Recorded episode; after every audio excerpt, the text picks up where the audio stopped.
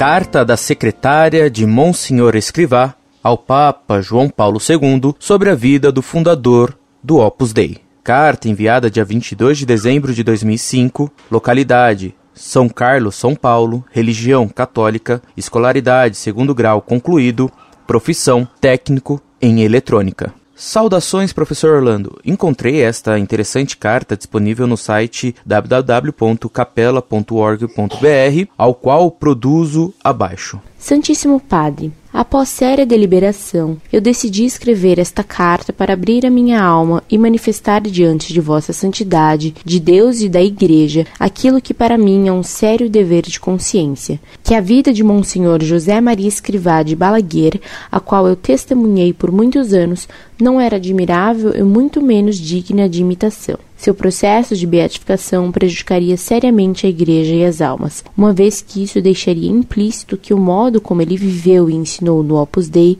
fundado por ele, foi exemplar. Eu conheço o Opus Dei muito bem, porque eu fui um membro numerário por quase 20 anos, 1948 a 1966, durante seis dos quais eu vivi em Roma, 1952 a 1956 e 1965 a 1966.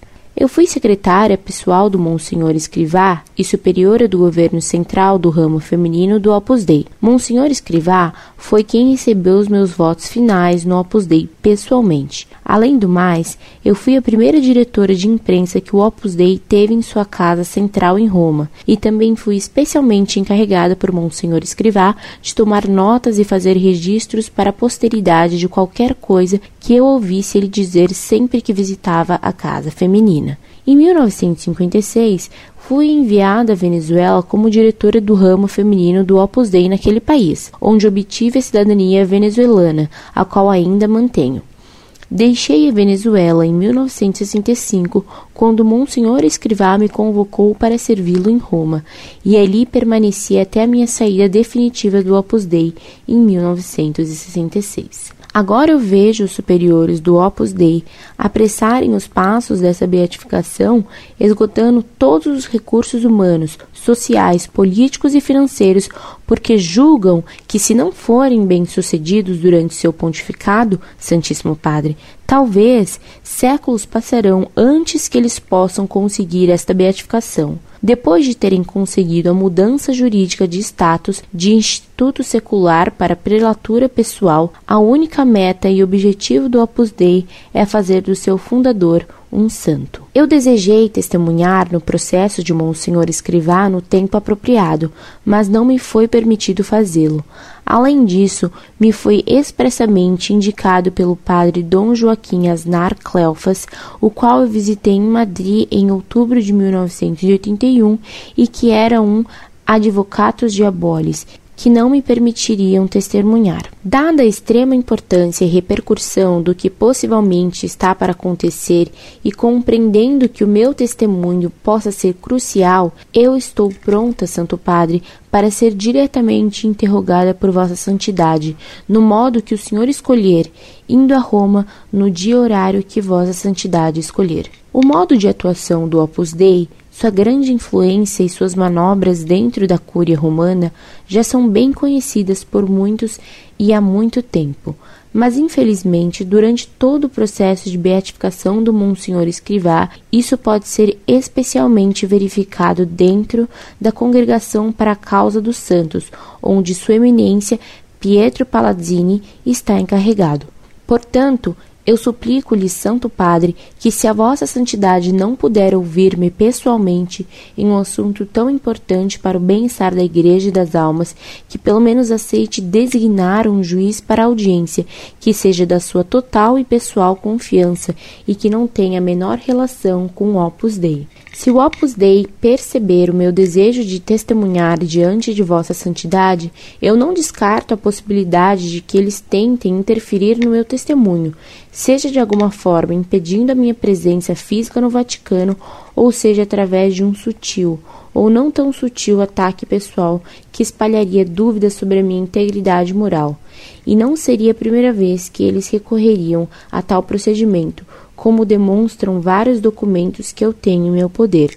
Por esse motivo, eu me vi obrigada a guardar os originais dos documentos que eu possuo em diferentes e seguros lugares sob proteção legal. Todo esse material, em última análise, cairia em domínio público caso algo venha acontecer-me. Por muito tempo eu desejei ardentemente falar diretamente a Vossa Santidade como uma filha a seu pai, abrir o meu coração que sofre por causa das consequências deste evento, e também ser capaz de responder a qualquer questão que Vossa Santidade possa levantar. Mas infelizmente não me foi permitido aproximar-me de Vossa Santidade, apesar das minhas várias viagens a Roma. É meu fervente desejo, Santo Padre, que desta vez, para o bem da Igreja Universal e de todas as almas esse processo de beatificação, o qual o Opus Dei deseja tão precipitadamente acelerar e abreviar, seja prolongado o mais longamente possível.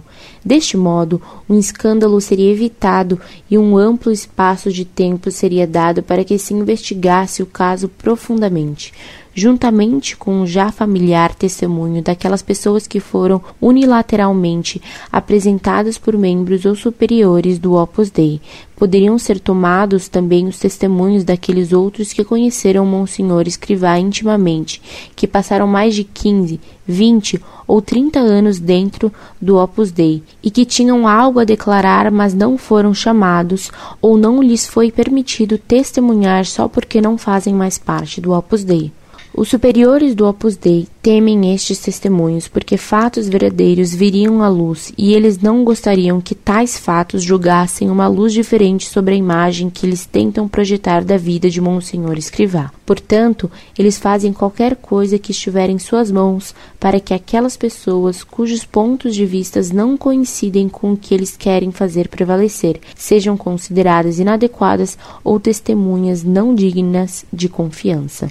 Santo Padre, eu anexo a essa carta uma série de rascunhos de eventos aos quais eu estava presente, participei e ouvi durante os meus anos dentro do Opus Dei. Embora esses eventos não sejam tudo o que eu sei, eles podem oferecer à Vossa Santidade uma diferente perspectiva da vida real de Monsenhor Escrivá. Eu poderia acrescentar outros eventos ainda mais sérios e individualmente documentados sobre a minha experiência pessoal com Monsenhor Escrivá, os quais eu estou preparada para declarar na presença de Vossa Santidade. Também anexo um rascunho em seu atual estado de um trabalho que eu preparei comentando o documento apresentado pelo Opus Dei à Santa Sé com a petição para a mudança de instituto para a prelatura pessoal. Eu posso assegurar a Vossa Santidade que os meus comentários em cada ponto refletem toda a verdade. Eu conheço um grande número de pessoas que ainda temem represálias do Opus Dei e que, com a consciência atribulada, permanecem em silêncio. Essas pessoas falariam apenas a pedidos de Vossa Santidade e seus testemunhos,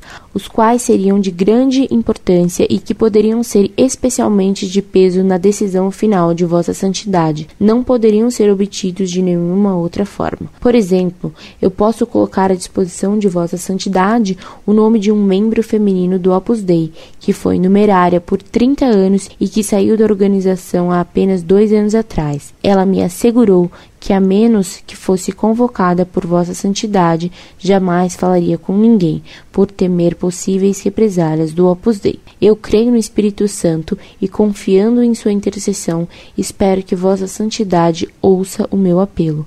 Com toda a humildade, sua filha em Nosso Senhor requer a sua bênção. Maria del Carmen Tapia.